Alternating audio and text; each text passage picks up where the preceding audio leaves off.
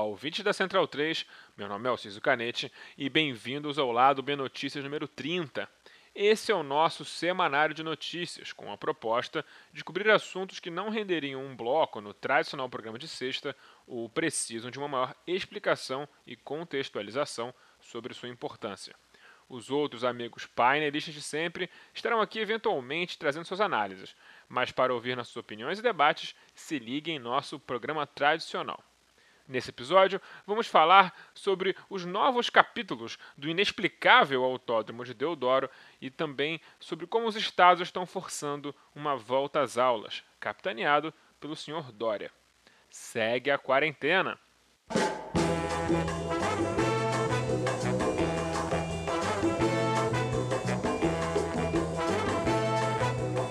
Uma das primeiras ações de Bolsonaro no governo federal foi anunciar a construção de um novo autódromo no Rio de Janeiro, em uma área de preservação permanente em Deodoro, anunciando inclusive um suposto contrato com a Fórmula 1 para tirar a corrida de São Paulo e levar para esses, esse autódromo já em 2021. Logo ficou claro que se tratava de uma tremenda bravata.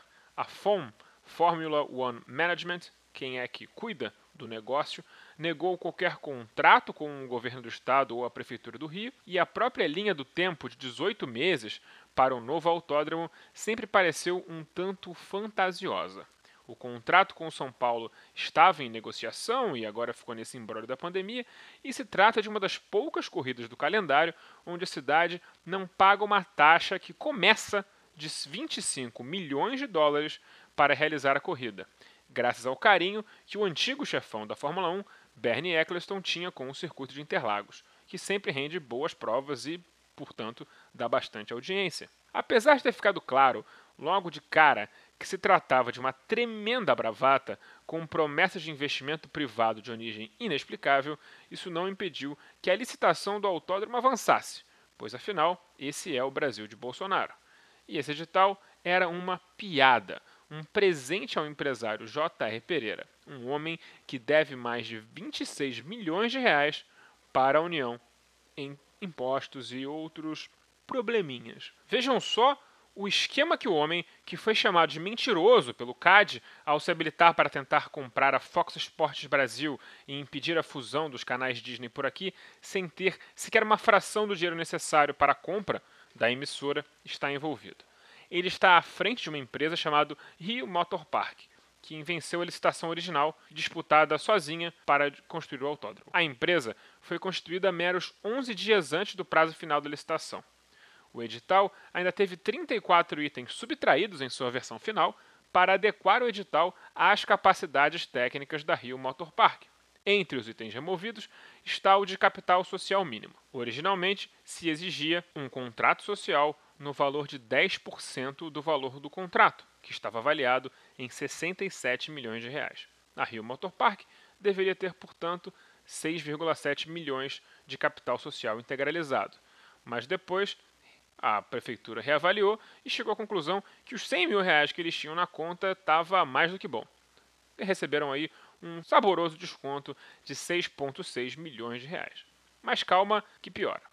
A consultoria Crown, que fez o estudo de viabilidade do autódromo para a formulação do edital, também é do tal J.R. Pereira e receberá ou recebeu 7,1 milhões de reais pelo seu incrível trabalho de deixar tudo adequado para outra empresa do J.R. Pereira. Não surpreende, obviamente, que essa licitação tenha sido cancelada em julho de 2019, em particular porque nenhum estudo de viabilidade, especialmente os de viabilidade ambiental, foram de fato realizados. Mas os caras não desistem e o Trambique seguiu sendo retrabalhado nos últimos 12 meses, com constantes releases para a mídia sobre supostos investimentos privados na monta de 700 milhões a até 1 bilhão de reais para viabilizar o autódromo assim que saísse o aval do poder público. Sim, eles alegam que ia brotar um bilhão de lobos guarazers em um país que viu nos últimos 18 meses uma fuga de capitais estrangeiros sem precedentes. É claro, a gente acredita. É bom lembrar que o local desejado para a construção é a floresta do Camboatá, uma área de preservação permanente de mais de 2 milhões de metros quadrados em Deodoro, a maior área de Mata Atlântica virgem em terreno plano da cidade e da região sudeste inteira. Ainda é uma área fundamental para a regulação térmica dos bairros ao redor, como Bangu, Padre Miguel e Realengo, conhecidos por já serem quentes pra caramba. A floresta ainda tem um agravante de ter sido um local de área de teste de armamentos nos anos 50 e, em se tratando de exército brasileiro, existe uma enorme possibilidade da limpeza dos explosivos ter sido mal feita, o que encareceria ainda mais a obra e poderia matar muitos operários acidentalmente quando eles fossem cavar parte do terreno. Desde que mergulhou fundo na chicane do bolsonarismo, a prefeitura de Crivella, a mesma que não faz nada pela cidade, passou a se empenhar profundamente em avançar a nova licitação. Nos últimos dois meses, vigorava uma liminar que impediu o prosseguimento do processo licitatório, porque a fase atual, de audiência pública, demanda um debate com a sociedade, algo que seria impossível durante uma pandemia global. A decisão do Tribunal de Justiça do Rio de Janeiro foi mantida no Superior Tribunal de Justiça, mas foi revogada no STF na última semana pelas mãos de Dias Toffoli, o senhor Movimento de 64, o mais dócil e bolsonarista dos ministros da Suprema Corte. Obrigado, Lula. Hoje, a Fórmula 1 tem um contrato com São Paulo, embora já tenha anunciado que não fará uma corrida no Brasil esse ano por causa da incapacidade do Estado brasileiro de gerir a pandemia. O mesmo raciocínio foi aplicado para Estados Unidos e México, é bom frisar. Com as etapas asiáticas da Fórmula 1, os contratos simplesmente foram postergados por um ano. Então é de se esperar que o contrato de São Paulo, que teoricamente acabaria esse ano, seja automaticamente renovado para o ano que vem para compensar o cancelamento. Existe um projeto de lei de autoria de Carlos Mink, do PSB do Rio, engavetado desde meados de 2018, que incorpora a APP do Camboatá ao Parque Nacional do Mendanha, fazendo com que qualquer empreendimento que envolva desmatamento se torne impossível. Mas o projeto jamais foi levado a plenário para votação na Alerj. Ele apenas passou pelas comissões da Assembleia. Durante a pesquisa para esse episódio, eu encontrei mais de quatro desenhos diferentes de traçado, e em várias concepções artísticas diferentes também o que indica que ninguém sabe muito bem o que realmente quer fazer na área. Eles sabem que eles querem fazer um autódromo, mas não existe um projeto muito definido. O combo de desmatamento, dinheiro de procedência suspeita e Zona Oeste é tão Bolsonaro, mas tão Bolsonaro, que não duvido nada que arrumem um jeito de fazer esse projeto que já nasce como um elefante branco sair do papel. Enquanto esperamos os novos capítulos do Milícia Motor Speedway, vamos falar sobre o movimento dos governadores dos estados para forçar uma volta às aulas em plena pandemia.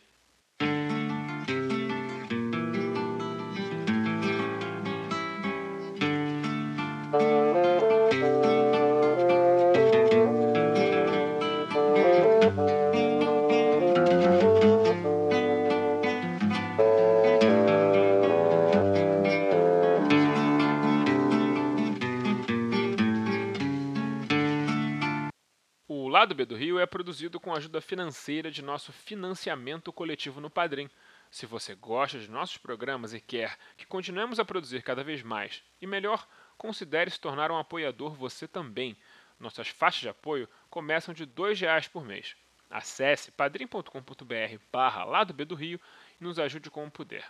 Caso prefira, temos uma nova opção de pagamento.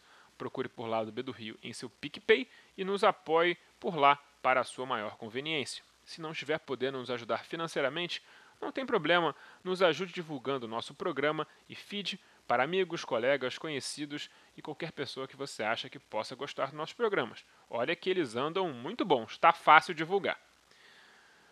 Nesse fim de semana, o Brasil superou a mórbida marca de 100 mil mortos pela Covid-19, sem nem mesmo levarmos em conta a subnotificação galopante que impera no país. O platô de mortes diárias supera mil há mais de 60 dias e não há nenhuma indicação de arrefecimento conforme a doença se interioriza e as capitais começam a perceber a chegada de uma segunda onda. Se trata, portanto, de um excelente momento para retomar as aulas presenciais nos colégios públicos e privados, não é mesmo? Os estados de São Paulo, Amazonas, Tocantins e o Distrito Federal planejam retorno para as escolas públicas para agosto ou setembro enquanto Maranhão e Pará já liberaram as escolas particulares para retornar, mas não as públicas. O que lá é uma coisa que não faz muito sentido.